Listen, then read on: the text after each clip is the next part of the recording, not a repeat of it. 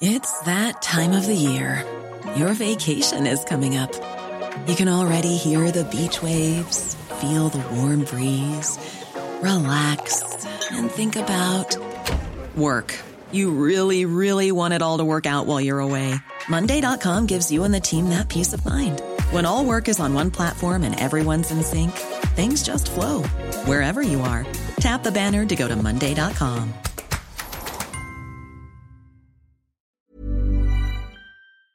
Hola a todos, muy buenas noches y bienvenidos a este nuevo directo dentro de los directos que todos los meses apadrinan este canal la Universidad Francisco Marroquín, una universidad que, como siempre digo, se creó en el año 1971 en Guatemala, que desde el año 2018 tiene su sede también en Madrid, sede que podéis visitar porque tiene las puertas abiertas para quienes tengáis curiosidad por ver eh, el centro, el edificio, las instalaciones y también por si os queréis informar sobre los programas de grado y de posgrado que ofrece la universidad, y también porque la Universidad Francisco Marroquín, ya también lo decimos muchas veces, tiene como misión eh, la reflexión y la promoción de una sociedad de individuos libres y responsables.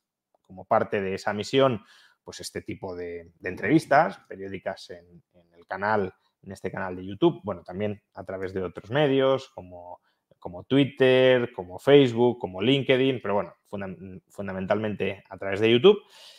Y también como parte de esa misión de, promover las ideas de la libertad y divulgarlas, pues de vez en cuando la universidad, tanto en Guatemala como en Madrid, organiza eventos abiertos al público eh, para reflexionar, para debatir sobre la libertad. Y antes de entrar propiamente en el tema que nos ocupa hoy, que es la violencia en Ecuador, y si esa violencia guarda alguna relación o no con la dolarización, eh, sí que os querría hablar del próximo evento, brevemente, del próximo evento que organiza la Universidad Francisco Marroquín en Madrid y en el que además también tengo el placer de participar. No solo soy profesor en la universidad, sino que también de vez en cuando me uno en este tipo de eventos. Y para hablar brevemente sobre este evento, he traído a su organizador, que es Eduardo Blasco. ¿Qué tal, Edu? ¿Cómo estamos? Hola, Juan. Bien, bien, aquí. Bueno, pues nada, cuéntanos un poco en qué consiste este eh, próximo evento, abierto al público. Eh, es decir, bueno, abierto no gratuitamente, ahora lo vamos a explicar, pero sí se puede apuntar quien quiera. Em, que se celebrará el próximo 2 de marzo en la sede de la Universidad Francisco Marroquín. Un sábado, será un sábado, un día, bueno, una jornada completa de llena de debates. Eh, y la idea es eso, debates entre libertarios, gente, bueno, ponentes, gente que defiende la libertad y en algunos temas discrepa. Entonces, pues bueno, pues a ver cómo se puede defender desde la libertad ciertos temas, o, o si hay una respuesta o no, o, o bueno, plantear posibles alternativas y ver distintos puntos de vista. Entonces, pues son seis temas. El, día empieza, bueno, pues empieza desde las 10 de la mañana hasta las 9 de la noche. Y será eso, un día lleno de debates. Los debates durarán alrededor de hora y media. Seguirán el, la estructura de los del Soho Forum Debates, que si alguien no, los ha visto, se los recomiendo que, que, los busque, que tienen debates de todo tipo muy interesantes. Y bueno, pues eh, tienen su estructura. Eh, y habrá un ganador y un perdedor, es decir, la gente al principio podrá votar a favor en contra sin opinión y luego tendría que votar a favor o en contra. Entonces, bueno, gana quien, quien más votos haya movido a su, a su favor. Entonces, bueno, pues hay varios temas. El primero, como vemos aquí con Oscar Carreiro y Edu, de, bueno, sobre el anarquismo versus minarquismo, que es lo que defiende cada uno. Luego te tenemos a ti a César Martínez Meseguer sobre reserva fraccionaria, sobre si es justa y deseable al profesor Pedro Suárez y a Manuel Llama sobre la democracia, si es un sistema de gobierno deseable o no, a Capella y a Domingo sobre la legalización de las drogas y a Adrián González y a mí mismo sobre las fronteras abiertas y luego propiedad intelectual con eh, Fernando Vicente y Juan Perote. Entonces, pues bueno, son, somos todos defensores de la libertad, simplemente que a veces discrepamos. Entonces, pues nos vamos a juntar ese día para debatir y ver quién tiene razón.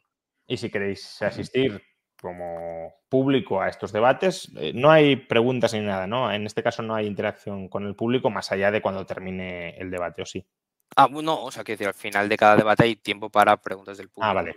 O sea, que también habrá posibilidad de interactuar intelectualmente con... Sí, no, los tiempos están muy estipulados de, eh, bueno, te, lo enviaré, pero que está muy estipulado y hay parte de preguntas del moderador y luego preguntas del público, unos 20 minutos, o sea que, bueno, Genial.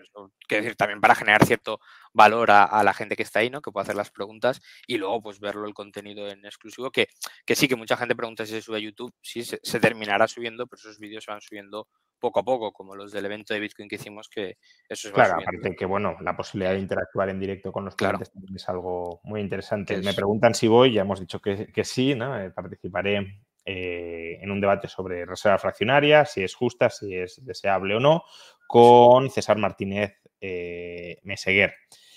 Que para quien no lo conozca es un profesor del, del máster de Jesús Puerta de Soto y bueno, pues alguien que quería debatir contigo y, estupendo, genial, es un profesor que, en lo suyo es bastante bueno, ¿no? Así que puede ser un debate, yo creo que va a ser un debate bastante interesante. Sí, sin duda, sí, es una persona que conoce eh, profundamente la parte jurídica, especialmente la jurídica del debate sobre esa fraccionaria. Em, condiciones, eh, porque eh, tiene, un precio de matrícula a inscribirse y además ahora estamos de promoción, ¿no? Sí, bueno, más que de promoción, los precios van por, por como si fuera un, bueno, el primero que llega tiene mejores asientos, ¿no? Como si fuera un festival de, música, que las primeras entradas, pues valen, los primeros eh, sitios valen 60 euros. Ahora mismo están a 60 euros. En la página web podéis ver el, lo que pone cupo restante, que ahora mismo hay 24, o sea, quedan 24 entradas a 60 euros. Y luego cuando se agoten estas, ya costará 90 y cuando se agoten estas, 120. O sea, que el ideal es comprarlo cuando es mejor. Por tanto, quien se si alguien quiere acudir, si se retrasa mucho, tendrá penalización en el precio, o visto de otra manera, si, si, compra antes, tendrá bonificación en el precio. pues bueno, em, os dejaré la dirección a estos debates por si os queréis apuntar en, la caja de descripción del vídeo y también en, en, los comentarios. Y si os interesa, pues compartir una jornada de sábado con pues, personas, ya las hemos mencionado, Eduardo Fernández Luña, Oscar Rodríguez Carreiro, César Martínez Meseguer, Pedro Svarz, Manuel Llamas, eh, Domingo Capella, que va a estar interesante. con, Edu o con, o con Adrián González también. Y otra cosa interesante es que nos moderaremos unos a otros. Tú, no por, por, toma de tiempo, pero otros sí. Entonces, eh, yo quiero ver a Domingo moderando tu debate, por ejemplo. Eso sí, sí, Domingo será moderador de, mi debate. Eh, muy bien, pues allí nos veremos quienes queráis acudir el próximo 2 de marzo. Eso es, sábado 2, es todo el día. O sea, que es un evento completo, lo vienes y te vas ahí todo el día con gente que, piensa como tú, escuchando debates y gente que no piensa como tú. Y bueno, parte de la idea es esa de debatir y, como decías, de contrastar ideas y, ver si llegamos a, defender mejor la libertad, que es un poco el objetivo de. A ver si hago a César Martínez Meseguer, defensor de la reserva fraccionaria. Sí, Muy bien. seguro. Eh, muchas gracias, Edu, por acompañarnos en estos primeros minutos. Nos vemos. Y bueno, ya hecha esta pequeña eh, aclaración informativa, eh, vamos con el tema que nos ocupa en el directo de hoy, que es la situación de violencia institucional y estructural en Ecuador y también si la misma guarda algún tipo de relación o no con la dolarización. Y para hablar sobre esta cuestión, pues he traído a dos personas que bueno, que saben mucho sobre, sobre este asunto, tanto sobre la dolarización, el proceso de dolarización en Ecuador, como sobre la situación político-económica que atraviesa el país. En primer lugar tenemos a Francisco Zayes. ¿Qué tal, Francisco? Muy buenas noches. Hola, Juan. ¿Cómo estás? Eh, Francisco ya estuvo en este canal en una ocasión y para quienes no lo recordéis, eh, os eh, pongo de manifiesto que fue uno de los impulsores del proceso de dolarización de Ecuador, uno de los protagonistas, uno de los intelectuales y hombres prácticos que estuvo detrás del mismo y, por tanto, una de las voces más autorizadas para hablar sobre esta cuestión. Así que, Francisco, muchas gracias por, acudir. Y, en segundo lugar, también he traído a una persona que no se ha pasado todavía por este canal, pero que seguro que en el futuro se podrá pasar en más ocasiones, que es un español radicado desde hace muchos años en Ecuador, y que además una de sus especialidades es justamente el estudio de la dolarización. Luis Espinosa Godet. ¿Qué tal, Luis? Buenas, Buenas, pues Ramón, encantado de estar en tu programa, un auténtico placer, sí, primera vez, esperemos que no la última. Y bueno, quería decir que enhorabuena por organizar los debates, porque creo que es la función más noble de la universidad, que es discutir ideas, no hay nada más noble que se pueda hacer en una universidad. Además, que el Soho Forum es un formato muy divertido, no sé si Blasco lo ha explicado, pero al inicio del debate se vota en qué posición estás. Y al final del debate se vota otra vez. Luego gana quien convence a más personas que cambien de opinión, lo cual es bastante interesante porque, como decía mi querido maestro escotado, no hay mayor placer que el placer de cambiar de idea. O sea, tienes que estar dispuesto a escuchar al otro. No sé si Meseguer te convencerá a ti de, de lo veo lo veo complicado. aunque yo, ya estuve, yo, ya estuve, en los infiernos del coeficiente de caja del 100% y creo que ya lo he abandonado felizmente. Puede, ocurrir, puede, ocurrir. y también decir que es un placer ver cómo la Escuela Liberal de Madrid, de, yo hace 10 años que dejé España, ha crecido con tantísimos intelectuales de primer nivel dispuestos a debatir y a difundir las ideas. Es un gran, una gran cantera y un gran, eh, hay, hay mucha estructura para hacer. Fantástico. Bueno, preguntan si no gana el que argumenta mejor. Concretamente, gana el que mueve más gente hacia su posición con respecto a la posición inicial. Obviamente, quien argumenta mejor tenderá a ser el que mueva a más, a más gente. O sea que, por poner un ejemplo, imaginemos que empezamos con 100% a favor de la reserva fraccionaria y 0% a favor del coeficiente de caja del 100%. Si al final del debate hay 10% a favor del coeficiente de caja del 100% y 90 a favor de la reserva fraccionaria, eh, habrá ganado. La reserva fraccionaria, en este caso yo, habrá perdido el debate. Aunque la posición mayoritaria siga siendo a favor de la reserva fraccionaria, como el, en este caso César Martínez de Seguer, habría movido a más gente hacia su postura, el 10%, pues eh, se consideraría que ha ganado él el debate, que ha convencido a más, a más gente. Porque los Dando por asumido que el público es racional y sigue los argumentos racionales. Que, en este caso es verdad porque es un gran público, pero no en todo caso creo que será. Mover a la gente no significa necesariamente tener razón, porque si no es más demagogo. Y tendrían que ser los mismos votantes en la población. Sí, son los mismos. Tiene que ser exactamente lo mismo. son los mismos. Los que acuden a la votación por eso, hay un valor añadido también en pagar la entrada y estar allí, porque son los que votan. Claro. son, son eh, preferencias relevadas, ¿no? O sea, la final son las preferencias relevadas de, los, que es, que es la dolarización. La dolarización es la preferencia relevada de los usuarios de moneda. Pues vamos a hablar sobre esto. Em, antes de entrar en el asunto de la dolarización en, Ecuador, y si tenemos tiempo al final, también me gustaría preguntaros brevemente sobre el proceso de dolarización de Argentina, que parece que se va retrasando, pero primero vamos a centrarnos en la cuestión de Ecuador. ¿Cuál es ahora mismo la situación mm, político, económico, social de Ecuador? ¿no? Porque hace algunas semanas eh, saltó a todos los medios de comunicación, pues eh, un, caso muy sonado de violencia, incluso en, la sede de un medio de comunicación, que es pues, el, síntoma o la superficie que estamos rascando de algo mucho más profundo. Pero, ¿de verdad se ha deteriorado tanto la seguridad en Ecuador durante los últimos años? ¿Cuál sería la radiografía de, de situación de criminalidad que hacéis ahora? Quizás me lanzo porque estoy viendo aquí. Yo eh, creo que, quiero creer y creo que lo que ocurrió a principios de enero, que fue un día de gran violencia, fue el peor momento de violencia del Ecuador. Es verdad que la violencia se había venido deteriorando de manera muy grave durante los años 2022-2023. Ecuador era uno de los países con menor violencia de toda América Latina y pasó a ser el país con mayor violencia en América Latina durante ese año. Se pasó de 6 muertos por cada 100.000 habitantes a 44, eh, 3.592 muertos, cito de memoria, en el año 2023. Por tanto, fue un año muy malo. El asesinato de Villavicencio, candidato electoral, fue muy grave, pero en ese día fue horrible. Desde ese momento el presidente Novoa ha declarado un estado de guerra interno, ha salido el ejército a las calles, hay un apoyo, hay eh, algo bastante importante, hay un apoyo social al ejército y a la policía para que combatan a los narcoterroristas, de tal manera que desde entonces la situación es de una tensa calma, tensa calma porque hay mucha menos violencia, pero hay toque de queda, hay militares en las calles, por tanto no se puede decir que es una convivencia pacífica, pero desde luego no es lo que ocurrió en aquel momento, que fue un momento puntual y muy grave. Eh, sí, yo, yo, quisiera añadir, eh, o sea, la, situación ecuatoriana viene deteriorándose durante mucho tiempo. Eh, eso sí es verdad, pero en realidad se deteriora rápidamente la violencia y está altamente correlacionada con la captura de toneladas de cocaína.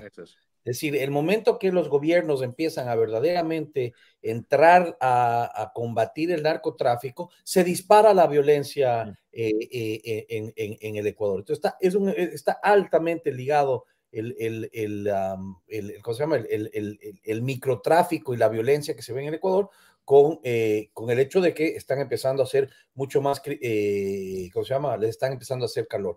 Pero tengamos, quiero hacer otra, otra reflexión. Yo viví en México mucho tiempo, viví la, viví, viví la violencia en México.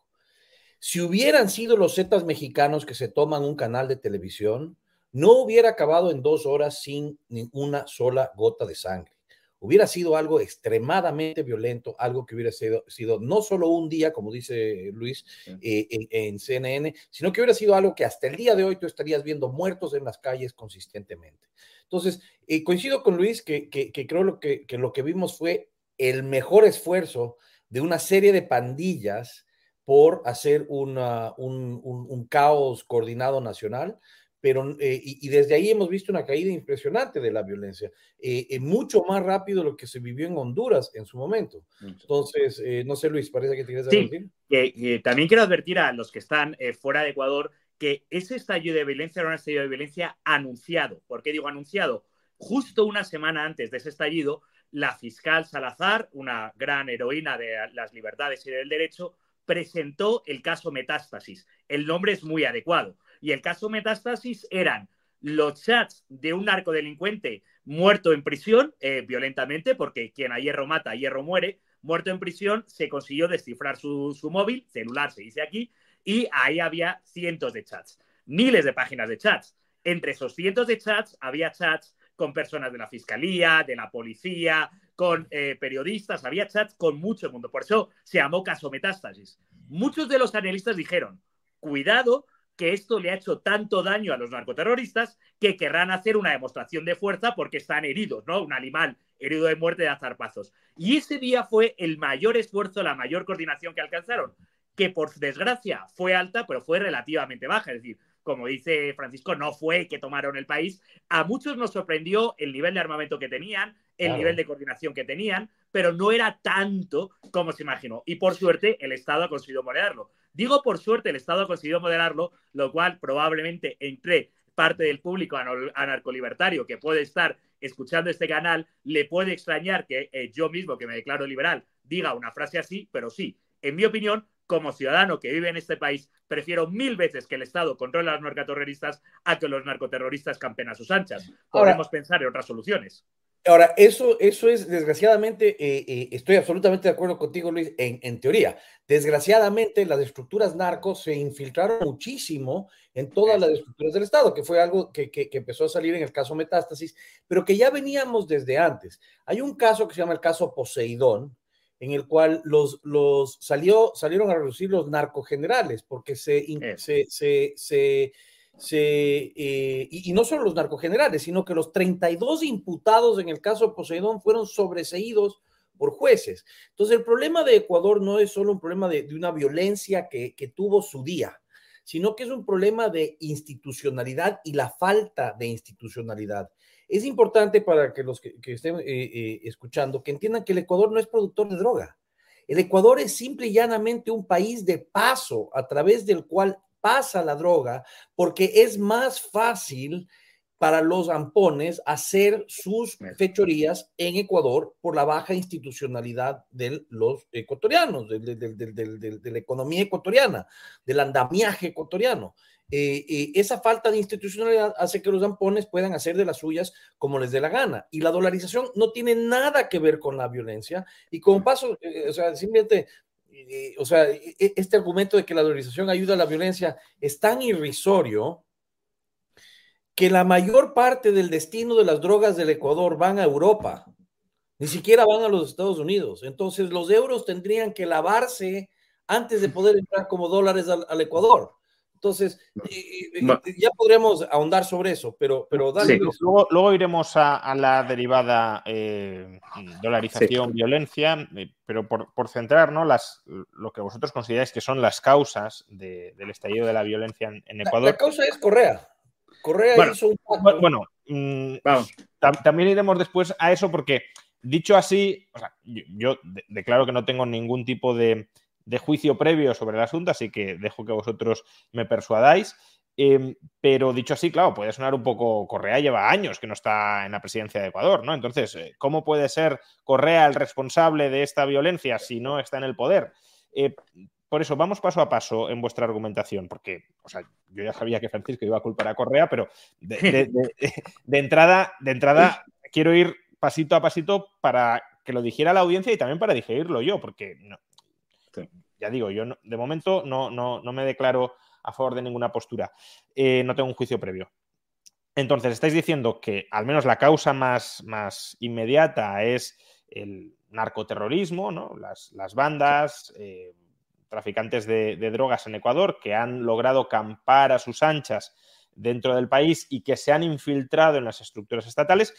Y, a mí esto me, suscita varias dudas o varias cuestiones. Eh, la primera, prácticamente obvia, es ¿Es Ecuador un Estado fallido? Porque un Estado que no sea capaz de mantener eh, un, mínimo orden público y que, digamos, su soberanía llegue a estar en disputa, ¿no? México en su momento, antes lo mencionaba Francisco, claramente es un Estado fallido en ciertas zonas del territorio.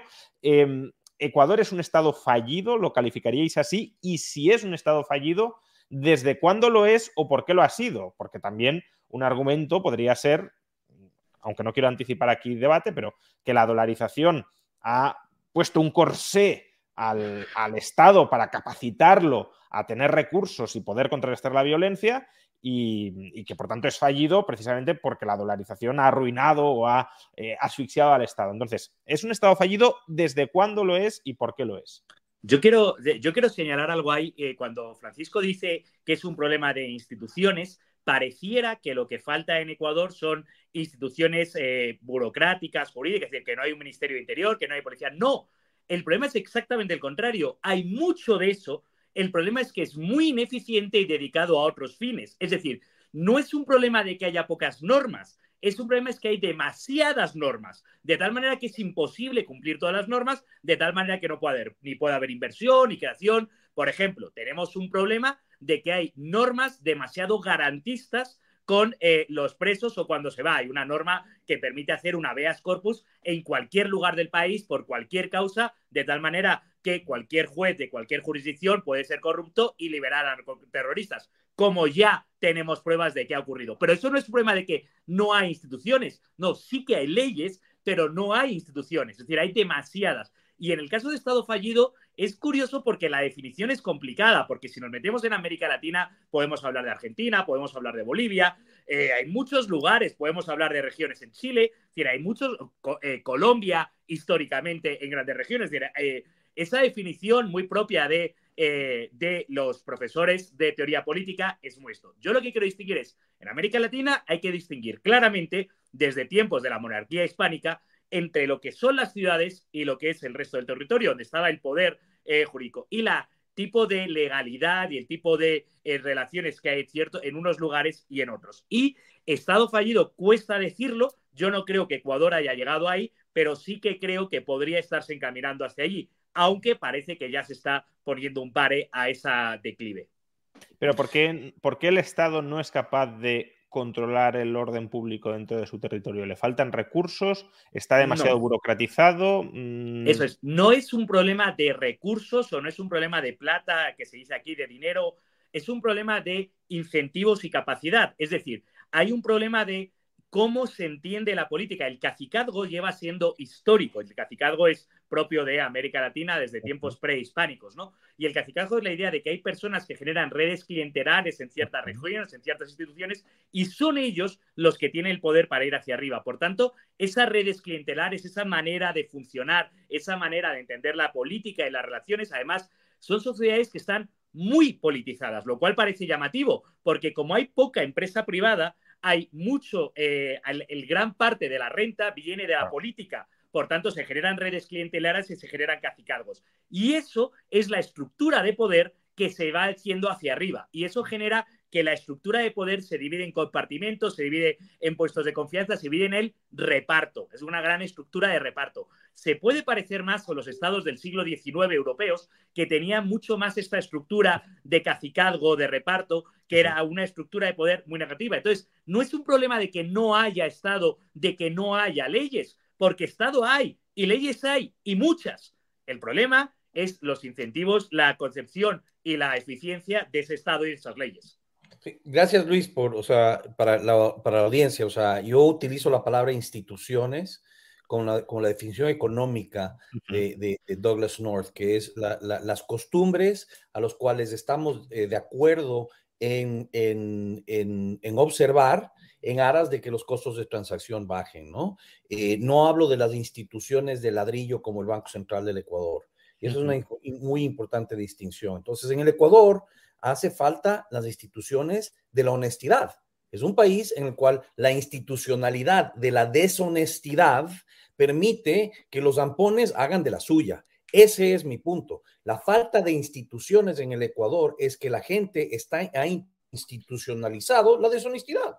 Es fácil ser deshonesto, es, es, extremadamente eh, común que alguien de tus amigos o de tu círculo íntimo haya robado en la política y no hay, y, pasa y se pasea por la calle impunemente. Este tipo de cosas son lo que hacen que los zampones digan, bueno, entonces yo puedo comprar aquí la conciencia de mucha gente, ¿no? Entonces, pero bueno, regresando a lo que sí es Estado fallido o no, Juan Ramón, creo que das un, o sea, haces una pregunta extremadamente eh, eh, clave. La, la respuesta es, eh, eh, un Estado fallido solo se considera Estado fallido por la violencia que pueden imponer otros, es un Estado fallido, un Estado en el cual no puede satisfacer las necesidades básicas de su, de su población. Yo te diría, por lo primero, el Ecuador, la violencia que está viviendo en el Ecuador no es nada, y, o sea, no estoy diciendo y no quiero menospreciarla.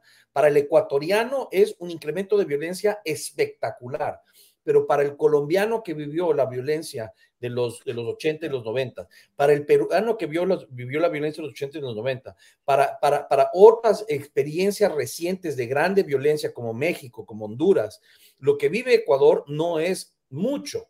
¿sí? Eh, y eso, eso hay que ponerlo en perspectiva. Entonces, eso no lo hace un Estado fallido porque el Ecuador lo que está peleando es con unas pandillitas eh, eh, amateurs, no son, no son los, verdaderos. Si, pierde, si pierde contra Amateur, significa que el Estado funciona fatal, porque. Sí, ese es el punto.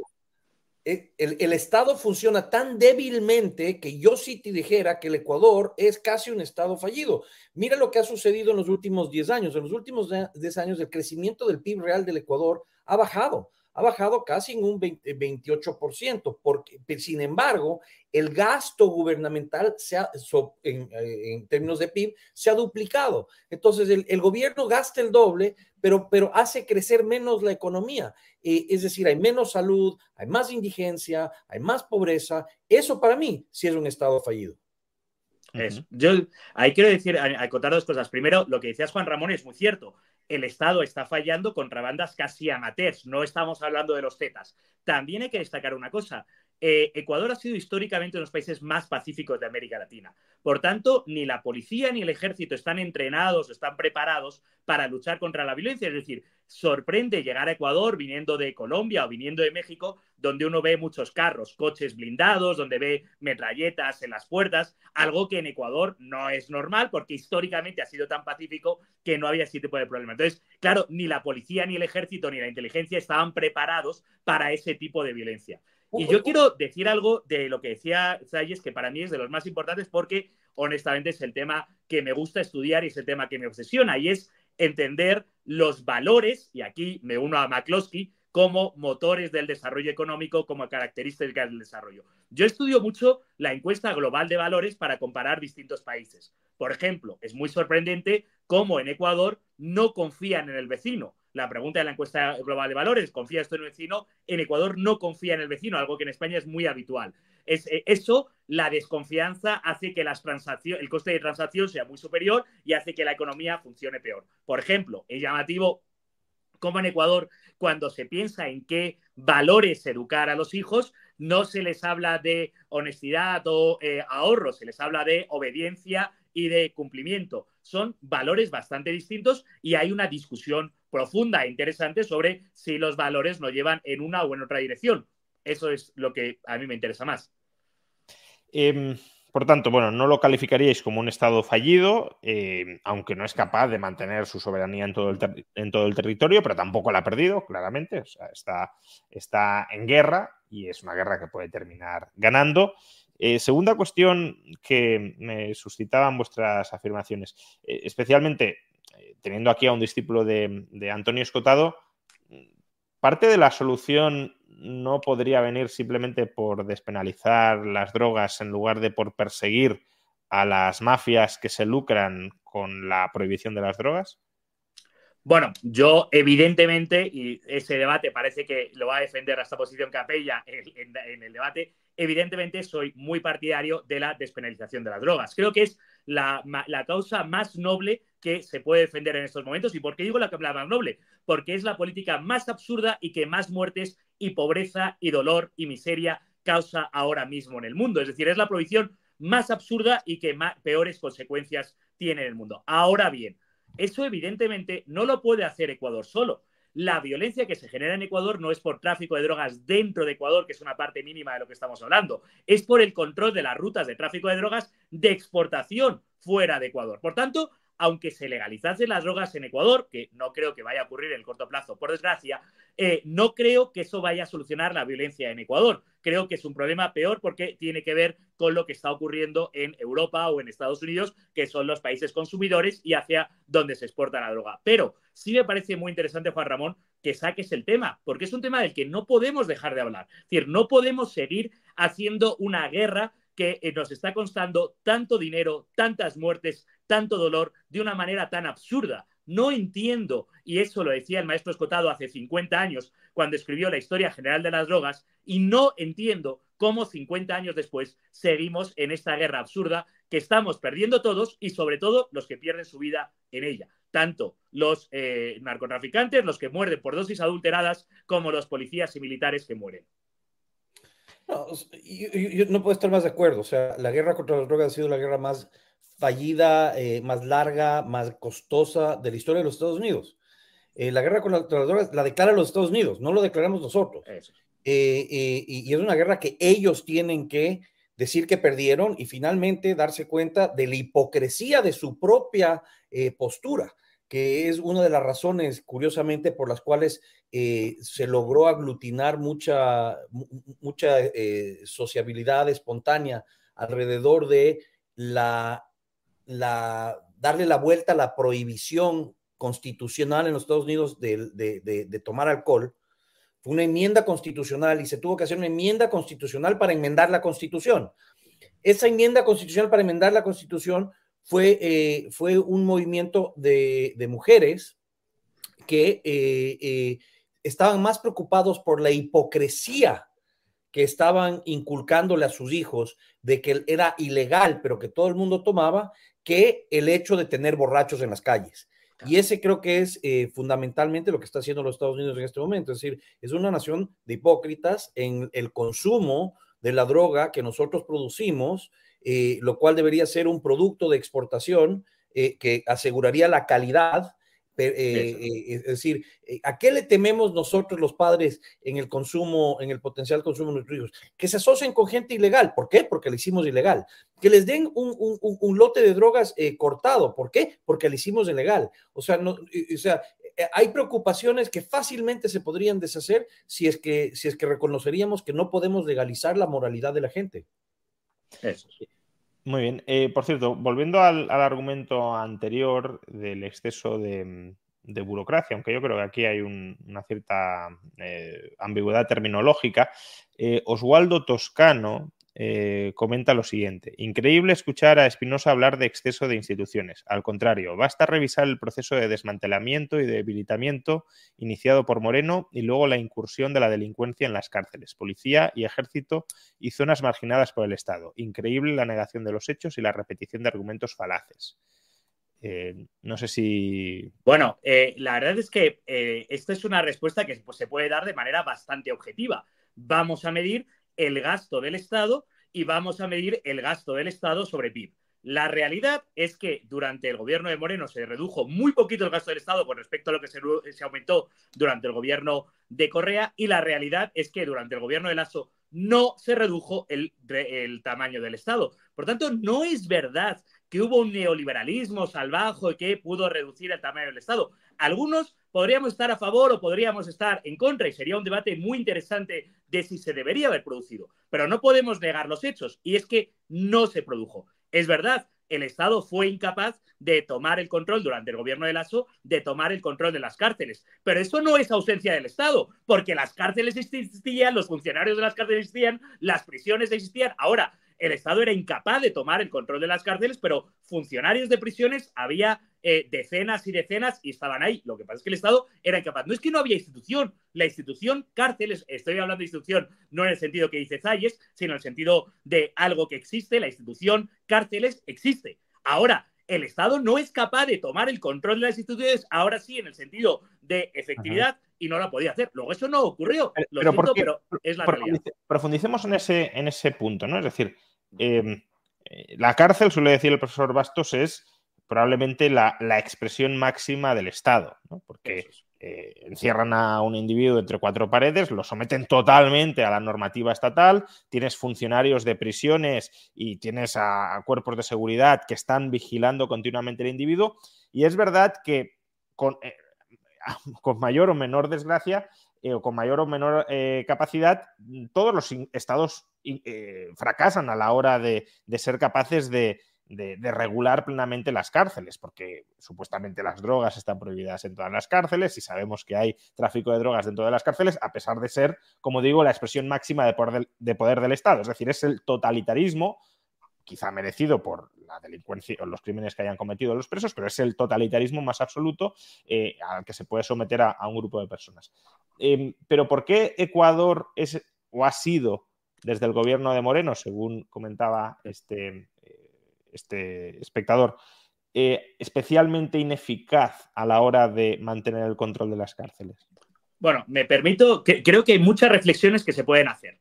En primer lugar, nos tenemos que cuestionar qué son las cárceles. Es decir, nosotros tenemos una sociedad que en derecho penal castiga y casi el único castigo en derecho penal es privarte de la libertad. Los amigos de la libertad la queremos tanto que lo valoramos, pero ¿No habría otras maneras de penalizar conductas antisociales que solo sea llevando a la cárcel? Porque en Ecuador yo noto un problema grave y es, en Ecuador vas a la cárcel porque sí, porque no. Es decir, están en la misma cárcel, están juntos aquellos que han asesinado que aquellos que no han pagado la pensión alimenticia de sus hijos o aquellos que han tenido un accidente de tráfico no culposo. Oye, son dos cosas completamente distintas que no podemos mezclar. En segundo lugar, como sociedad enviamos a los reos a la cárcel, pero no tenemos un consenso sobre como sociedad sobre para qué sirven las cárceles. Las cárceles sirven para aislar de la sociedad a los peligrosos, para castigar a los que se han portado mal, para reeducar o para reinsertar en la sociedad. Porque las leyes nos pueden decir que sirven para reinsertar, pero gran parte de la población quieren que sirvan para castigar. Por tanto, no lo tenemos claro.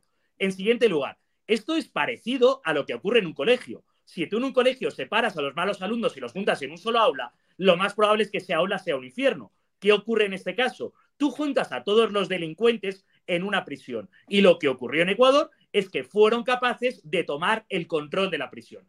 Por muchos motivos. En primer lugar, o sea, por eh, Primero porque era es como digo, es como juntar a todos los malos, es un Claro, pero entiendo, que ya se juntaría antes a los malos. Quiero decir, ¿qué, cambió en el gobierno de Moreno para que se fuera perdiendo progresivamente ese control? También hay un desincentivo por parte de los funcionarios de prisiones. Cobran poco, están poco formados, eh, tienen un empleo muy duro y casi prefieren hacer la vista gorda porque no va a ocurrir. También los narcos tienen, o los, muchos de los presos tienen mucho dinero. Eh, porque evidentemente tienen mucho dinero mal habido, de tal manera que les es relativamente fácil corromper. Y a los que no les corrompen, como las cárceles están cerca de los centros donde están los narcos, pueden influir al entorno de los funcionarios de prisiones y pueden hacerles. Una de las eh, propuestas de Novoa llevarse las cárceles lejos de los lugares donde están. Luego, había un problema ahí no de falta de funcionarios, de falta de incentivos, motivación, capacidad, técnica sobre población de las cárceles que estaban demasiado habitadas, entre otras cosas porque se junta en la cárcel al sicario con el que, con el que está traficando 5 gramos de droga, puedo estar exagerando, pero vamos, con el microtraficante, y eso se juntan todos en la misma cárcel, por lo que se abunda. Hay un problema grave con respecto a las prisiones. Oiga, problema grave que ha ocurrido en México, que ha ocurrido en Perú, eh, que en Ecuador ha causado cientos de muertes en este periodo. Problema grave que a mí que me gusta Johnny Cash, que Johnny Cash hace 70, 50 años cantaba a las prisiones en Estados Unidos, ¿no? O sea, es un problema que como sociedad tenemos que analizar.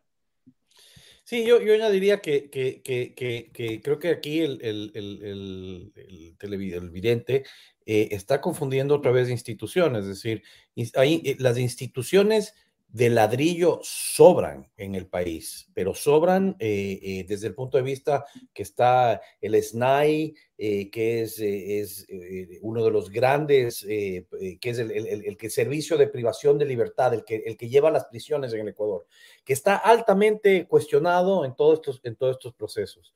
pero bueno, el Estado nunca manifestó ningún control sobre las prisiones, las prisiones eran eh, réditos privados donde se podían coimar a cualquier persona. Acaban de encontrar que en el caso de Brecht habían en una de las prisiones más, más eh, eh, seguras y, violentas del Ecuador, en Cotopaxi, acaban de encontrar toda una estructura que no está ni siquiera en los planos arquitectónicos, que se construyó específicamente Mientras estaban presos dentro de la prisión, se construyó una estructura que no está en los planos arquitectónicos.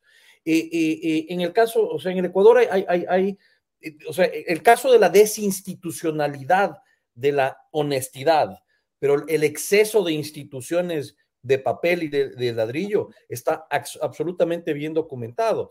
O sea, te doy otro ejemplo de, cómo venía ya los, los zampones tomándose el Estado. Eh, Lazo, una de las primeras cosas que hizo Lazo ante la, ante la, la, amenaza que eran los narcotraficantes en, la provincia de Manabí fue cambiar un radar español eh, desde, eh, desde el oriente ecuatoriano a el, cerro de Montecristi, donde se hizo la famosa constitución de Correa. a, los, a las dos, tres semanas, dinamitado el, dinamitado el radar y hasta ahora no hay un culpable. Eso es un caso. Otro caso famoso en Galápagos. En Galápagos, de pronto de noche. Hey, it's Ryan Reynolds, and I'm here with Keith, co star of my upcoming film, If, only in theaters, May 17th. Do you want to tell people the big news? All right, I'll do it. Sign up now and you'll get unlimited for $15 a month in six months of Paramount Plus Essential Plan on us. Mintmobile.com slash switch. Upfront payment of $45 equivalent to $15 per month. Unlimited over 40 gigabytes per month. Face lower speeds. Videos at 480p. Active Mint customers by 531.24 get six months of Paramount Plus Essential Plan. Auto renews after six months. Offer ends May 31st, 2024. Separate Paramount Plus registration required. Terms and conditions apply if rated PG. Planning for your next trip? Elevate your travel style with Quince. Quince has all the jet setting essentials you'll want for your next getaway, like European linen, premium luggage options, buttery soft Italian leather bags, and so much more. And is all priced at 50 to 80% less than similar brands. Plus, Quince only works with factories that use safe and ethical manufacturing practices. Pack your bags with high-quality essentials you'll be wearing for vacations to come with Quince. Go to quince.com/pack for free shipping and 365-day returns. A lot can happen in the next 3 years. Like a chatbot may be your new best friend. But what won't change? Needing health insurance. United Healthcare tri-term medical plans are available for these changing times Underwritten by Golden Rule Insurance Company, they offer budget-friendly, flexible coverage for people who are in between jobs or missed open enrollment. The plans last nearly three years in some states, with access to a nationwide network of doctors and hospitals. So for whatever tomorrow brings, United Healthcare Tri-Term Medical Plans may be for you. Learn more at uh1.com.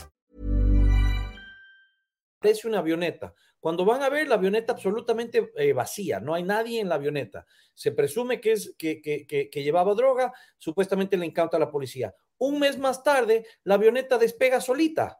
Es decir, el, el, el, el Ecuador es un país donde las instituciones del, eh, no hay un Estado de derecho institucionalizado. Hayek hablaba de un Estado de Derecho. El Estado de Derecho de Hayek era una institucionalización del respeto a las leyes. A esa institución me refiero yo el Ecuador. Las instituciones de papel. La Constitución de Montecristi tiene más de 500 artículos. Los reglamentos en el Ecuador son tan ridículos que nadie ni siquiera sabe cómo aplicarlos, al punto que las Cortes Nacional de Justicia, esta otra Corte y la otra Corte, todas están en pugna ahorita sobre quién es el presidente, sobre quién puede justificar qué. Todo esto es producto de una constitución del 2008 que la hizo Rafael Correa precisamente para concentrar todos los poderes del Estado y poder hacer a sus anchas con el totalitarismo, que ahora que no hay un líder totalitario, está desmoronándose todo lo que es un andamiaje de un país. Entonces, tu pregunta, Juan Ramón, es, ¿el país es ¿Ingobernable? Sí, es ingobernable. ¿Vamos hacia un Estado fallido? Totalmente vamos hacia un Estado fallido. El propio Estado no puede satisfacer ni las necesidades de los seres, de, sus ciudadanos, ni mantener la violencia dentro de sus propias fronteras. Eh, es decir, que por lo que entiendo que estáis diciendo, ha habido un proceso de degeneración de lo que podríamos llamar instituciones informales, es decir, de la cultura, de los valores, incluso de los propios incentivos de, la sociedad y de los funcionarios públicos, eh, que no ha ido de la mano de un desarme de las instituciones eh, formales, sino más bien de un agrandamiento de ciertas instituciones formales que pueden llegar a tener un carácter extractivo en muchos casos y no, y no inclusivo por utilizar la terminología de, de Acemoglu. ¿no? Más o menos este sería el, resumen. Sí, y, quizás Juan Ramón yo diría que lo uno es consecuencia del otro, es decir, el vacío que dejan una lo ocupan las otras o las otras ocupan un vacío y desplazan a las otras, es decir, hay, hay relación entre el uno y el otro. Em, muy bien, entonces, una de las instituciones formales que, se ha introducido en Ecuador eh, durante las últimas décadas ha sido precisamente la dolarización de la economía. Y eh, hay muchos que pues establecen una cierta relación de correlación entre ambos fenómenos. Eh, se ha dolarizado la economía, el país ha dejado de crecer o no ha crecido tanto como podría haber crecido según algunos, eh, y ese estancamiento económico junto con un Estado que se ve muy encorsetado por, la restricción presupuestaria que, le impone el dólar, está llevando a que el Estado no pueda atender pues, con eficacia su función de mantenedor del orden público y también una función redistributiva, social, para integrar a los perdedores del proceso de mercado. Eh, y todo esto generaría un polvorín que estallaría en la ola de violencia que estamos eh, visualizando en estos momentos. ¿Qué hay de cierto y qué hay de falso en esta narrativa? Bueno, eh, creo que lo ha dicho Zayes anteriormente, así que me adelanto para repetirlo.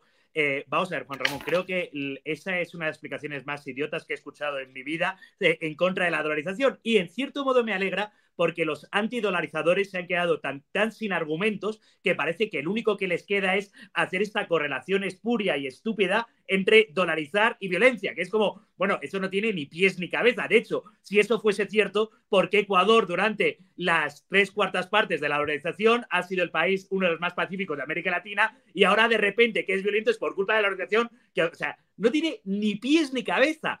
Pero lo llamativo de eso es los antidolarizadores se han quedado sin argumentos medianamente sólidos y solo les queda recurrir a una eh, imbecilidad de tal calibre. Eh, la dolarización es un fenómeno monetario, hay que adjudicarles problemas monetarios. Y creo que uno de los problemas más graves es precisamente no entender que la dolarización es una medida monetaria que soluciona los problemas monetarios. El problema es que cuando enseñamos economía confundimos lo monetario con la economía real. Y ese es precisamente el problema, porque se creen que incrementando la masa monetaria se solucionan los problemas de la economía real. Y precisamente lo que hace la dolarización es poner un muro. Por tanto, la dolarización será responsable de los eh, parámetros monetarios del Ecuador. Y los parámetros monetarios del Ecuador es inflación, sobre todo, que es una de las más bajas de América Latina, incluido cuando vino la inflación en Estados Unidos, que Ecuador se moderó muchísimo más que en Estados Unidos. Fue la mitad que, o menos de la mitad que la de Estados Unidos. Por tanto,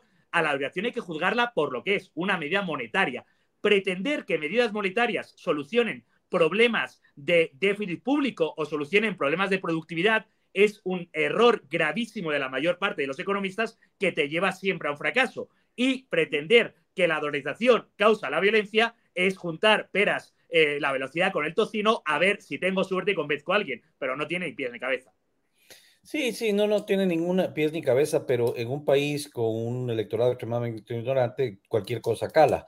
Eh, eh, pero, pero, pero basta decir, o sea, con que si la dolarización causa violencia, ¿por qué Panamá no ha explotado? Eh, o sea, mientras que Honduras no dolarizado, sí. Mientras que Colombia no dolarizado, sí. Mientras que Perú no dolarizado, sí. Entonces, la, el, salto de lógica es, eh, pasa por el hecho de que piensan que el narcolavado es más fácil en una dolarización, pero la realidad es otra.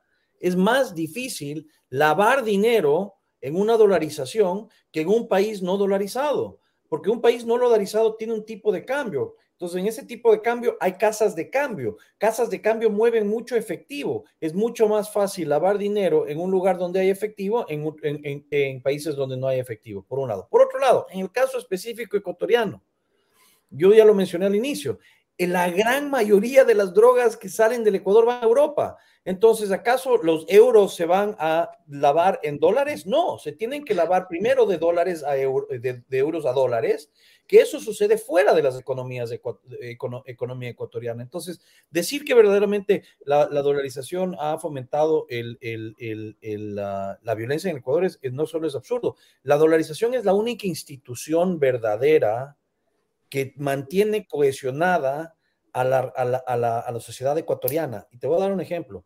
La última vez que el Ecuador tuvo esta, un periodo igual de largo, menos largo, pero igual, eh, el, segundo periodo más largo de estabilidad monetaria del Ecuador fue entre 1898 y 1914, cuando no había banco central y el dinero era oro.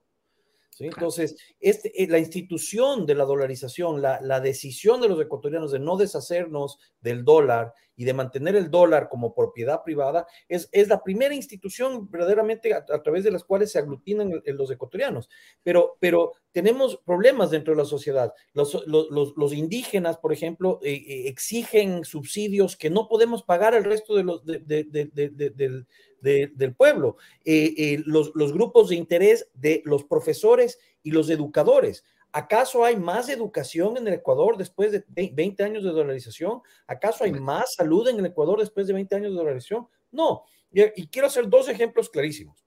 Como decía Luis, desde que subió Correa, subió el gasto gubernamental del 20% al 40% del PIB y nadie lo ha bajado de ahí. ¿sí? Sin embargo, el Perú gasta el 20% de, su Producto Interno Bruto también. La calidad de vida del ecuatoriano es sustancialmente mejor que la calidad de vida del peruano. Es decir, ¿qué gana el ecuatoriano por 20% adicional del PIB gasta su gobierno? Absolutamente nada. Entonces, la, clave está ahí, está en el hecho de que crearon más gobierno, pero ese gobierno no creó riqueza, de hecho, destruyó riqueza porque el ritmo de crecimiento del PIB real es significativamente menor en esta década, desde que se, desde que se subió al 40%, de lo que era en las épocas anteriores. Eh, entonces, eh, los resultados desde el punto de vista de medición creo que son absolutamente claros y desde el punto de vista de destrucción de instituciones, Correa creó tantos ministerios, creó tanta reglamentación que no nadie le cree a las reglas. El exceso de reglas crea la inobservancia de las reglas y la desinstitución del país. Entonces, cuando, cuando eh, Luis se, refiere a la exceso de instituciones, es a eso a lo que se refiere. Se refiere a que hay demasiado papel, demasiadas reglas, demasiadas cosas que nos dicen exactamente qué hacer. Como en Argentina la ley de perchas que te decía exactamente qué tenías que poner en las perchas, Casi así estamos en el Ecuador. Y teniendo un Estado que se mete a ese nivel para institucionalizar las cosas, en realidad lo que está haciendo es destruyendo una institucionalidad que verdaderamente la institucionalidad tiene que nacer del orden espontáneo, no nace de las leyes que se le imponen al ser humano. Eso. Em, si, si, me permitís, eh, querría compartir con vosotros la siguiente reflexión que creo que conecta bastante bien con, lo que estáis exponiendo. ¿no? Em, hace algunos años, el economista Alex Tabarroca, a quien vosotros conoceréis, publicó un artículo en, el Independent Review que, a mí siempre me, ha parecido muy, muy persuasivo sobre a qué deberían dedicarse los estados con escasa capacidad eh, de poder y de, gestión. ¿no? Em, Claro, tendemos a pensar que, un Estado con baja capacidad lo que necesita son muchos más recursos para convertirse en un Estado de alta capacidad. Pero si la alta capacidad o la eficacia a la hora de, ejercer la actividad estatal no depende solo del volumen de recursos, sino de ciertas instituciones informales, como decíamos antes, que, no están automáticamente presentes, el hecho de que un Estado empiece a perseguir muchos fines distintos, lo que puede llevar a hacer es que aquellas que son sus funciones nucleares queden desatendidas. Total. Eh, ¿Creéis que si Ecuador siguiera teniendo un tamaño del 20% del PIB, pero enfocado, en este caso, por ejemplo, a mantener el orden público eh, en lugar de 40% eh, y enfocado a múltiples tareas muy distintas, ¿sería más eficaz ahora mismo a la hora de combatir la violencia? Por supuesto, Juan Ramón. Y además, yo quiero señalar tres cosas de lo que, de lo que estás planteando que para mí son esenciales. La primera, la política, por definición, consiste en seleccionar, en elegir a qué vamos a dedicar como sociedad nuestros recursos. Si, decidimos dedicar como sociedad nuestros recursos, por ejemplo, a hacer eh, cursos de danza o si decidimos dedicar nuestros recursos a hacer, a lanzar un satélite al espacio, literalmente Ecuador en tiempos de Correa lanzó un satélite al espacio, no estamos dedicando nuestros, nuestros recursos como sociedad a combatir la violencia. Y lo, por supuesto, de lo que tenemos que hablar que es un tema que para mí es obsesivo ahora mismo en Ecuador y parece que nadie hace mucho caso, es hablar de la eficiencia del gasto público. No creo que tenga, tengamos que hablar tanto de cuánto gastamos, sino de cómo gastamos lo que gastamos. Y esa debería ser la función de los políticos y la conversación social. ¿En qué gastamos lo que gastamos? No es un problema de vamos a gastar más o vamos a gastar menos. Es sobre todo un problema de vamos a gastar mejor y tenemos que centrarnos en eso. Y esa conversación nunca la tenemos, porque cuando hay un problema en sanidad, parece que duplicando el gasto de sanidad, porque además aquí tenemos un problema, otro de los temas que hemos mencionado, con la medición del PIB. Y es que el gasto público se mide por coste y no se mide por precio y no se mide por eficiencia. Luego, los políticos dicen, hemos gastado el doble en sanidad. Vale, pero has curado a más enfermos. ¿Sí o no? ¿O has gastado en sanidad para tener más burocracia sanitaria? porque si hay más burocracia sanitaria, estás despilfarrando recursos. Y permanentemente tenemos la discusión de cuánto gastamos y no tenemos la discusión de cómo gastamos, qué es lo prioritario. Y como sociedad tenemos que empezar a priorizar, porque por desgracia, en la vida personal como en la vida social, no lo podemos tener todo. No puedes hacerlo todo al mismo tiempo. Tienes que elegir entre los distintos fines a base de valores, como enseña Mises y yo lo aprendí del maestro Huerta de Soto. Pero eh, mi punto ni siquiera es eh, como estabas manifestando, Luis, eh, que los recursos tienen un coste de oportunidad, que si gastamos más en eh, educación o sanidad sin medir resultados, estamos gastando menos en, seguridad o en defensa. mi punto es, imaginemos que, que, estamos gastando, que el Estado gasta 100.000 millones en seguridad y de repente empieza a gastar esos mismos 100.000 millones y además 150.000 millones en educación, sanidad, etc. En principio, en ese caso, no ha habido una reducción de los recursos que se destinan a la seguridad. Por tanto, podría decir, bueno, eh, hay un coste de oportunidad, gastamos más en educación y en sanidad, pero no a costa de seguridad, sino a costa de los impuestos que paga la gente, que tendrá que renunciar a otras cosas. Pero eh, la idea que os intentaba trasladar a partir de este argumento de Tabarroc es que, claro, cuando tú le empiezas a poner al Estado oye, no solo te preocupes por la seguridad, no solo te preocupes por la defensa, preocúpate también por la educación, preocúpate también por la sanidad, preocúpate también por las infraestructuras, preocúpate también por las pensiones. Un Estado que tenga baja capacidad, como podía serlo el de Ecuador, porque claro, estamos hablando de Suecia, estamos hablando de Francia, que son burocracias tremendísimamente engrasadas para manejar todo esto, pues quizá no se note, pero en estados con baja capacidad, como puede serlo Ecuador, el añadirle muchísimos fines lo que hace es que hay una especie de cuello de botella gerencial, si lo queremos, que impide que, oye, vale, sí, estamos gastando 100.000 millones en seguridad, pero yo la atención como gobernante la tengo distraída entre la seguridad, entre la sanidad, entre la educación, entre las infraestructuras, entre la I+.D., entre los satélites. Y por tanto, no toda la burocracia eh, que es escasa, que, no está bien engrasada, está dirigida a lo que debería estar dirigido, aunque gastemos más en todo. Pero es que, es que el, tema ahí, Juan Ramón, creo que tienes que irte al, al, génesis del Ecuador. El Ecuador ha sido un desastre político desde su fundación. Tiene 20 constituciones. Y de todas las constituciones, son unas constituciones absolutamente, excepto la del 45, que fue bastante liberal, son constituciones en las cuales el Estado tiene un rol absolutamente eh, central en la generación de riqueza en la economía. Eh, eh, entonces, ese, ese, ese, ese, lo que tú dices, bueno, el Estado, o me parecería que tú estás diciendo, claro, el Estado se fue diluyendo. No, el Estado aquí ya empezó como un leviatán y claro, se ha ido agarrando una que otra cosa más y lo que ha estado haciendo es eh, dividiendo ese leviatán de tres o cuatro tentáculos a 25 tentáculos más chiquitos, con 400 reglamentos adicionales, con 600 personas en cada tentáculo para poder crear un proceso, un, proceso clientelista, lo cual te ha derivado en un estado absolutamente no solo obeso, sino que obeso crítico que no se puede mover. Y lo peor de todo es que si tú tratas de remover empleados públicos, no puedes, porque vienen dos, tres años, te, te mantienen un juicio laboral dos, tres años más más tarde y los tienes que reintegrar con los dos, tres años de, sueldos que no los has pagado. No hay posibilidad, o sea, y esto te lo digo de, boca, de, boca y, de, conocimiento de causa personal de, casos. No puedes, es absolutamente casi imposible eh, eh, eh, sacar un, funcionario público de funciones. entonces, el tema es estructural, pero viene de antaño. No fue una cosa que se fue creando desde la democracia. Yo quiero añadir, Juan Ramón, cuando tú has hablado, en tu ejemplo has dicho, si se dedicasen 100 mil millones a seguridad. Quiero incidir que el problema es la eficiencia de lo que se dedica a seguridad. Por ejemplo, en el caso de Ecuador, se dedican recursos a seguridad.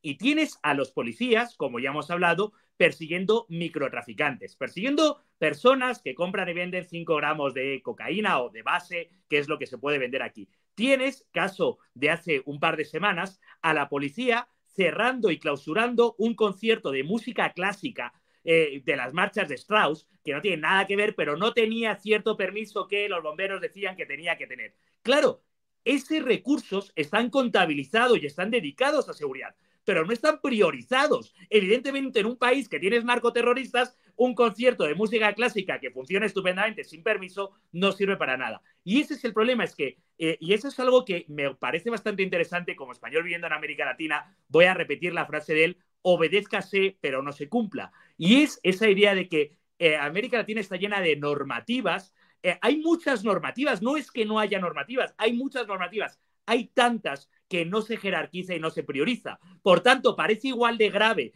dar un concierto de música clásica sin un permiso que ser sicario. Y la policía dedica decenas de policías a concierto de música clásica y no a perseguir a los sicarios porque evidentemente hay un coste de oportunidad. Cuando dedicas a una cosa, no la dedicas a otra. Por tanto, también en lo que dices, no solo es que los recursos que se dedican a una cosa no se dedican a otra y que la gerencia no puede estar permanentemente atento a distintas prioridades, sino que además hay que priorizar dentro de cada estructura. Y eso se tiene que hacer con dos cosas. Primera, políticos que sepan priorizar. Creo que en este caso, por fin, parece que eh, va, así que parece que está priorizando, diciendo el objetivo. Además, eh, como político es más fácil ganar popularidad y ganar elecciones cumpliendo un objetivo bien que diez mal. O sea, está como estrategia populista te va a ir mejor cumpliendo un objetivo bien que diez mal. Podemos hablar también de Bukele en esto. Eh, cumple, un, un, objetivo bien, ¿no? Eh, por un lado, tienes que priorizar, pero por otro lado, tienes que dar autoridad a los cargos medios para que también sepan priorizar, elegir,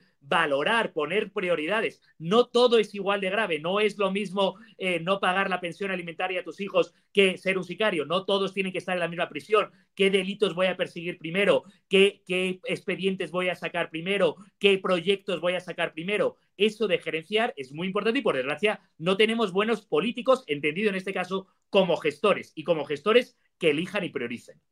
Pero no solo políticos.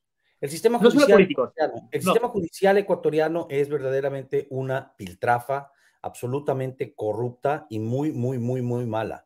Es decir, eh, eh, eh, y como tú dices, hay una inflación de leyes, una inflación de, de, instituciones de papel, pero eso lo único que hace es devalúa cada vez más los derechos de los, de, los, ciudadanos, no crea más Estado de Derecho.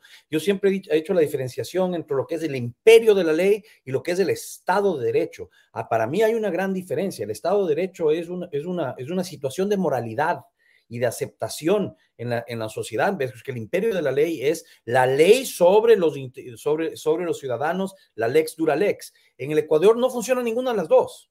No hay ni Estado de Derecho ni hay imperio de la ley. Hay una completa anarquía o anomía institucional en lo que es justicia. Y te lo puedo decir de, de, fuente propia en lo que yo he vivido en, los juicios eh, del accidente de mi hijo y, y, y, tú lo escuchas a Vox Populi en toda la sociedad. Pero claro, Tú alza la voz contra alguien, ay, si no tienes prueba, te vas preso tú, porque entre bomberos no se pisan las mangueras. Entonces estás, estás eh, eh, eh, cometiendo un delito en, en, tratar de verdaderamente desenmascarar a gente que está cometiendo delitos y constitucionalmente erosionando una institucionalidad. Te digo, en el Ecuador, la honestidad no está institucionalizada. La gente no tiene un alto valor por ser honesto. Y, cuando ya estás a ese nivel, que el individuo libre no es honesto, no tenemos virtudes sobre las cuales poder basar una democracia. Y ese es un grave problema, ese es un problema estructural. Y entonces, ¿qué pasa? La constitución ecuatoriana ahora por ley tiene que incrementar el gasto en salud y en, y en educación, por ley, por constitución. Entonces, crezca o no crezca la economía, tú tienes que seguirle metiendo la burocracia. ¿Qué pasó en el Ecuador? En el Ecuador existía eh, el, MPD, creo que, en, los 80. El MPD era un partido que básicamente eh, estaba compuesto simple y llanamente por los profesores. Los profesores eran una fuerza política. Lo vemos también en México. ¿Acaso tenemos mejores índices de educación en 20 años de evolución o 30 o 40 años desde que yo tengo uso de razón? No, no los tenemos. Entonces no es una cuestión de seguirle tirando recursos, como dice, dice Luis, más bien es decir, ¿sabes qué? Ya no sigo gastando porque aquí no hay, no, hay ningún beneficio. Em, volviendo a uno de los temas que has sacado al principio, Francisco, una eh, afirmación que yo creo que de entrada puede ser controvertida o chocante, has dicho que la culpa última o el culpable último de la violencia actual en, en, Ecuador es, es, de Correa, ¿no? Y también llega un comentario diciendo que no hay correlación entre dólar y violencia, si la hay entre Correa y violencia. Exacto. Eh, pero mm, ¿Esto por qué es así? Es decir, Correa lleva mucho tiempo fuera de la presidencia del país, incluso el correísmo está fuera de, la presidencia, no es que haya gobernado un, correísta y, él esté manejando los hilos desde atrás, eh, más bien ha ganado el anticorreísmo en, distintos comicios, entonces, claro, desde fuera, sin, estar en Ecuador y sin entender eh, los, detalles de la política ecuatoriana, sería como decir, no, es que la violencia que hay ahora en España es culpa de Aznar. Pues diríamos, oye, Aznar ya lleva mucho tiempo fuera de la circulación. se me ha apagado la cámara, pero sigo por aquí. ¿Qué, mm. pinta, ¿Qué pinta Aznar? ¿Por qué seguimos culpando a Aznar o a Felipe González de todo esto? Porque Aznar no hizo todo el andamiaje institucional sobre el cual ahora se camina. Correa cambió absolutamente todo el andamiaje institucional del país en una constitución que hizo a su medida, en la cual disminuyó muchísimos de los poderes, incrementó algunos de los poderes y diluyó una cantidad de los poderes, número uno. Número dos, hizo un pacto abierto con los grupos eh, eh, eh, delincuenciales para bajar la violencia. De hecho, los alabó, los alabó públicamente diciendo que le hacían acuerdo, sus, sus, sus, sus pactos entre sí le hacían acuerdo de sus días de Boy Scout. O sea, los, los subió y los elevó moralmente ante la sociedad se hizo de la vista gorda al punto que, y esto es muy simple, mira tú las incautaciones de cocaína. O sea, el Ecuador no es que de la noche a la mañana empezó a eh, eh, eh, mover mucho más producto. Ese producto ya se movía, pero si tú miras las incautaciones de, de, de, Lazo en los primeros dos años de su gobierno, los únicos dos años de su gobierno, incautó más que los cinco años anteriores todos puestos juntos. Que tú me dirías, esos años son de Moreno y algunos son de Correa, sí, pero el tema es, si Correa hace el sastre y deja a todos los jueces puestos y deja a toda la gente y todo el andamiaje puesto y se va a Correa y yo me he visto de ese traje, realmente estoy puesto el traje de Correa. No puedo yo deshacer todos, todos los piojos que dejó Correa en ese, en ese sastre. Ese es el problema del Ecuador. Él dejó el andamiaje completamente corroído y lleno de gente corroída y tuvo 10 años en el poder. ¿Y qué hizo? Y perdóname que, que me explaye un poquito, Luis, porque duplicó, tuvo el... Correa convirtió superávits que tenía ocho años después de la dolarización el país, los convirtió en el año de, de, que el, el, petróleo estaba en su precio pico, en el 2009, empezó a convertir al Ecuador en déficits absolutamente abismales. El Ecuador no se ha recuperado de esos déficits porque, entre otras cosas, le metió mano al Banco Central. Pero, ¿qué hizo con esos déficits? Mira, pactó, pautó en el Super Bowl. Hay hidroeléctricas que no funcionan. Movió dos mil millones de dólares de tierra para una refinería que nunca se hizo. Hay, eh, etcétera, etcétera, etcétera. Entonces, todo ese andamiaje que evidentemente lleva corrupción. Tenemos las carreteras más caras del mundo. La carretera de Coyas costó 75 millones de dólares por kilómetro cuadrado. El promedio mundial es 7.5.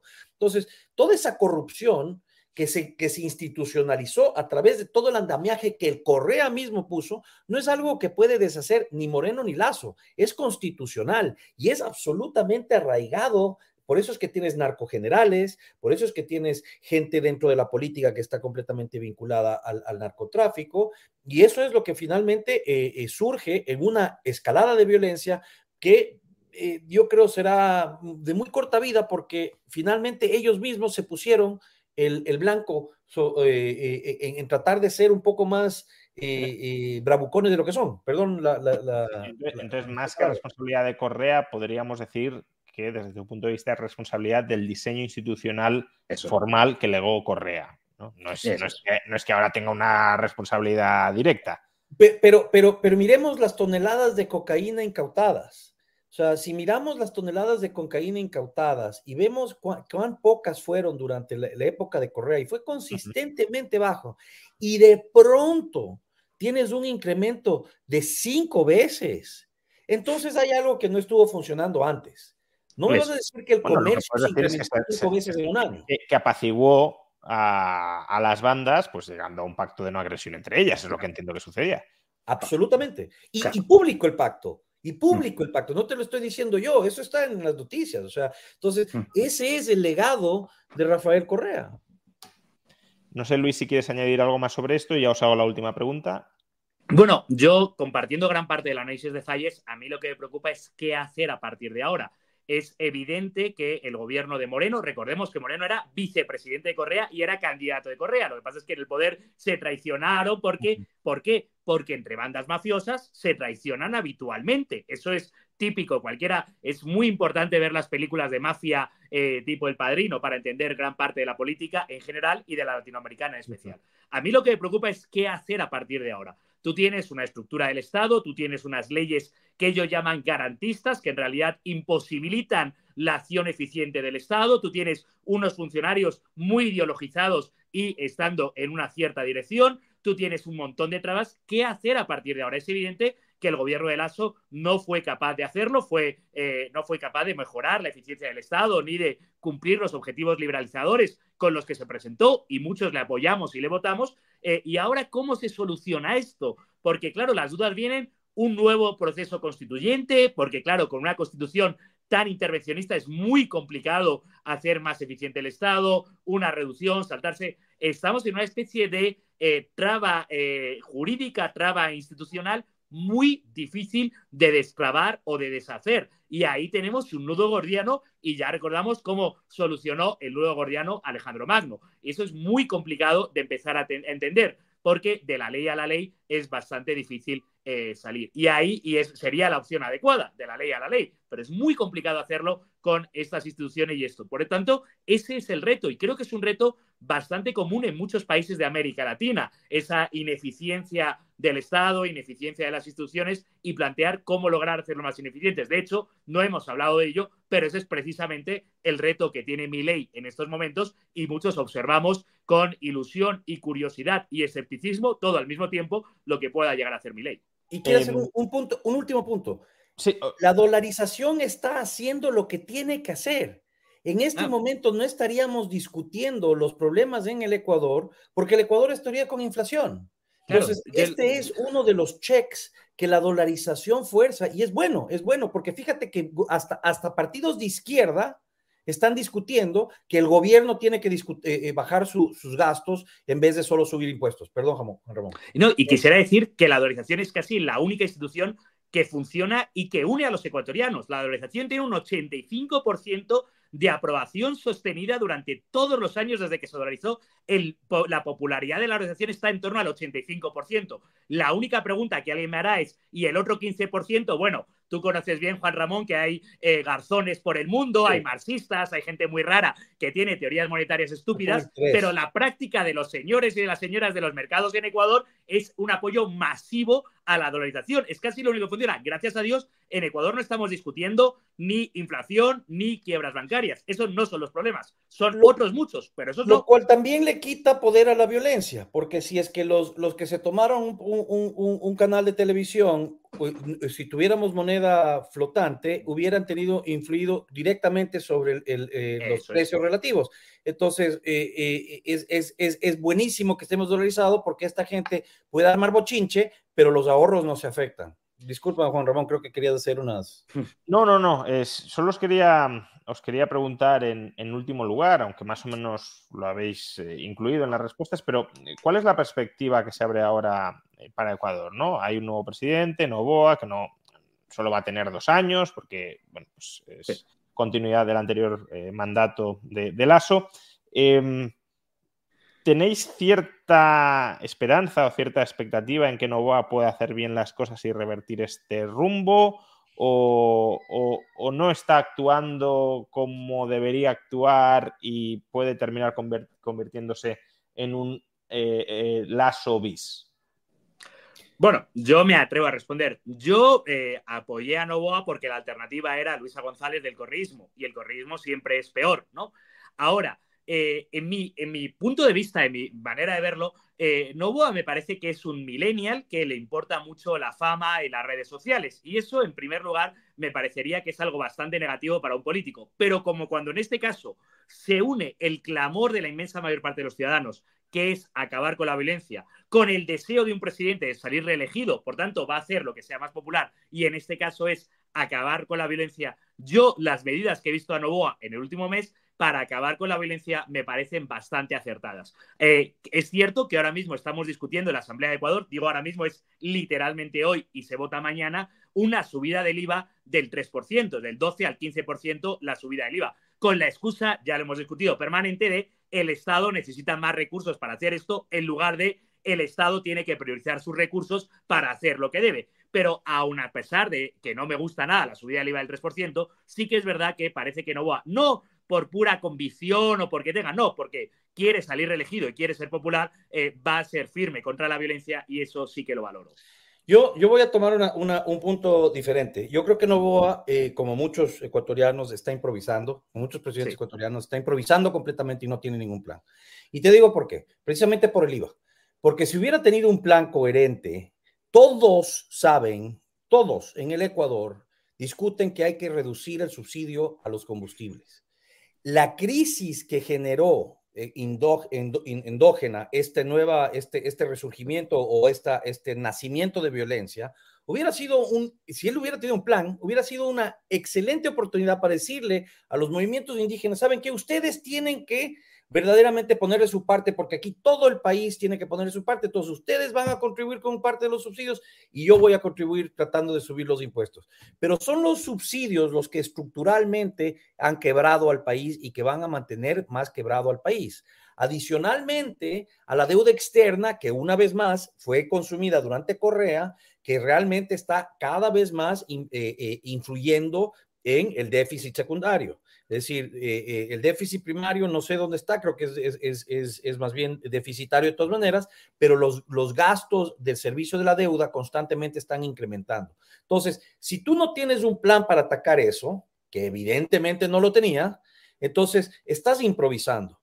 Y una de las razones por las cuales asevero eso es porque perdió una gran oportunidad en esta, en esta, eh, en esta iteración de un problema endógeno, un shock interno que le hubiera permitido tener la credibilidad para eliminar uno de los problemas estructurales del Ecuador. Y más bien lo que hizo fue empeorar el crowding out del sector privado. Entonces, tengo mucha fe en Novoa. ¿Por qué? Porque proviene del sector eh, privado y porque no proviene de muchas, de, muchas estructuras eh, de poder antiguas, aunque se ha aliado con dos aliados muy, muy, muy peligrosos el Partido Social Cristiano, con el cual tal vez podríamos comulgar de vez en cuando, pero con los que nunca podríamos comulgar, que son la Revolución Ciudadana, el partido de Correa. ¿Eso qué me indica a mí? Que es improvisado, pero lo que tiene en mente es simple y llanamente llegar hasta la reelección. Y una vez que esté en la reelección, quizás, posiblemente, verdaderamente tomar algún tipo de eh, medidas mucho más estructurales. Sin embargo, no hay indicios de medidas estructurales. Su equipo es un equipo timorato, eh, extremadamente muy poco preparado, gente que llegó a, los Estados Unidos a hablar y que lo hicieron tres pedazos al pobre ministro de Finanzas. Yo, quisiera añadir, porque me parece que es bastante significativo para toda América Latina lo que dice Zayes. Yo coincido, creo que Novoa no tiene plan y creo que Novoa está improvisando, pero creo que hay un cambio profundo en América Latina del que no nos hemos dado cuenta. Creo que Novoa ahora quiere hacer lo que es popular, pero no nos estamos dando cuenta que cada vez son más populares las medidas de no izquierda. Cada vez en América Latina hay más voto y más popularidad. En este caso, ¿a qué me refiero? Evidentemente, lo más popular en, Ecuador, sin duda, en estos momentos, es combatir el narcoterrorismo. Eh, por tierra, mar y aire, por cualquier medio. Eso es lo más popular. Y eso es probablemente lo que vaya a hacer Novoa, no porque tenga un gran plan, sino porque quiere salir reelegido y esto es lo más popular. Probablemente ahora estamos votando aumentar el IVA. Y eso, eh, eso no es popular. Sin embargo, empezar a hablar de la reducción o de la eficiencia del gasto público sí es popular. Ya el presidente no ha dicho que va a reducir eh, ciertos organismos y que va a reducir mil millones el gasto público. Ojalá yo lo vea, no me lo creo del todo. Pero el mero hecho de que un presidente que quiere ser reelegido empiece a hablar de la reducción del gasto público porque es lo popular, lo que nos muestra no es que el presidente tenga un gran plan, sino que las poblaciones de América Latina ya están cambiando. hemos visto el voto de Rodolfo en Colombia, hemos visto el voto de Casa en Chile, hemos visto el triunfo de Milei, hemos visto el triunfo de Bukele. Es decir, en toda América Latina empieza a haber un movimiento que lo popular no es lo que siempre hemos creído que era lo popular, más gasto público, más promesa populista. No, ya empieza a estar el pueblo muy harto de esas promesas y de eso, y por tanto lo popular empieza a ser lo otro. Y yo creo que Novoa va a ser lo popular, porque quiere salir reelegido sin un gran plan, sin un gran liderazgo, y en este caso creo que puede ser, resultar bien. Pero las condiciones económicas no le dejan a él quedarse seis años en el poder sin tomar decisiones extremadamente difíciles. Y, dando vuelta completa, Juan Ramón, el problema del Ecuador es que eh, es muy fácil coimear al policía o al, o al, general o al capitán o el ejército porque son dinero, es dinero importante lo que mueven los, narcotraficantes. Entonces, no vamos a cambiar absolutamente nada si no cambia la mentalidad total. Entonces, la violencia ha ayudado a que la, la gente se culturice a que esto es malo. Pero en un año, cuando le ofrezcan al policía 50 mil dólares porque se haga de la vista gorda en la frontera, cuando sigan contaminando contenedores que se van mayoritariamente a Europa. Entonces, nosotros el crimen que estamos viendo es nada comparado con lo que verdaderamente está sucediendo. Eh, eh, ¿Habrá cambiado algo en el Ecuador? No, creo yo que no. Y ese es el problema fundamental. La estructura fundamental de las instituciones en el Ecuador están absolutamente corrompidas. Y si no cambia, y, el, el sistema político económico que instaló Correa, refuerza ese, ese, ese, ese sistema de incentivos perversos. Y hasta que no deshagamos eso, eh, eh, vamos a tener un problema de confrontación entre el sistema político económico y el sistema monetario. Y esa fricción es lo que no permite que el PIB real crezca. Pues muchas gracias, eh, Francisco, muchas gracias, Luis, por acompañarnos en esta hora y media de, tertulia, hablando sobre las causas de la violencia en Ecuador, si tienen alguna relación o no, como habéis podido comentar, con la dolarización. Y que no, Eso sí está respondido, eso no hay duda. No, ahora ya. Em, y bueno, pues esperemos que el país poco a poco vaya saliendo adelante, aunque es verdad que institucionalmente, tanto por el lado formal como por el informal, no lo tiene nada fácil en el corto plazo. Déjame decir, Ramón, una última cosa. el Ecuador no tiene crisis, ni el sector eh, privado del Ecuador tiene crisis. Lo que tiene crisis es el sector público ecuatoriano. el Ecuador puede salir adelante muy rápidamente si tú solo le quitas al sector privado el pie del cuello. Y eso está claro, eso es absolutamente evidente. el, sector privado está bollante. El sector privado no quiere pagar más impuestos porque, claro, lo estás, lo estás ahorcando, pero el sector privado no necesita nada del Estado. El Ecuador puede salir adelante porque tiene un sistema monetario que le permite al empresario hacer cálculo económico. Eh, el resto de cosas son problemas institucionales que, que los ha impuesto realmente un Estado ineficiente. Perdón, me tomé las últimas palabras de ahí. Sí, y yo quería decirle a Juan Ramón que esperemos que Ecuador mejore y que tú lo puedas venir a ver, porque eres perfectamente bienvenido, querido, invitado cuando quieras venir a este bello país. Pues muchísimas gracias por, la invitación. A ver si, puede ser en algún momento, aunque soy complicado de, mover, pero, pero bueno, todo, todo La invitación queda hecha. Pues muchísimas gracias. Y nada, simplemente antes de terminar, aunque bueno, es una noticia que, todos conocéis y no creo que os informéis por este lado, eh, hay muchos comentarios en el chat eh, repitiéndolo y creo que no está de más constatar pues, que ha fallecido el expresidente de, Chile, Sebastián Piñera, y desde aquí pues, le mandamos las condolencias a aquellos chilenos que fueran simpatizantes de, Piñera, como sobre todo a sus familiares. Eh, descanse, descansa en paz en cualquier caso. Descanse en paz.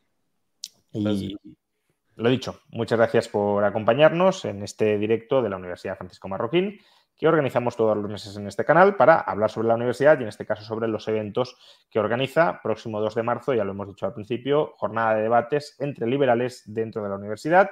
Todos aquellos que os queráis eh, apuntar para participar, pues eh, os podéis informar a través del enlace que aparece en la caja de descripción de este vídeo. Lo dicho, muchas gracias y hasta otra. Gracias, Ramón. Muchas gracias a todos vosotros.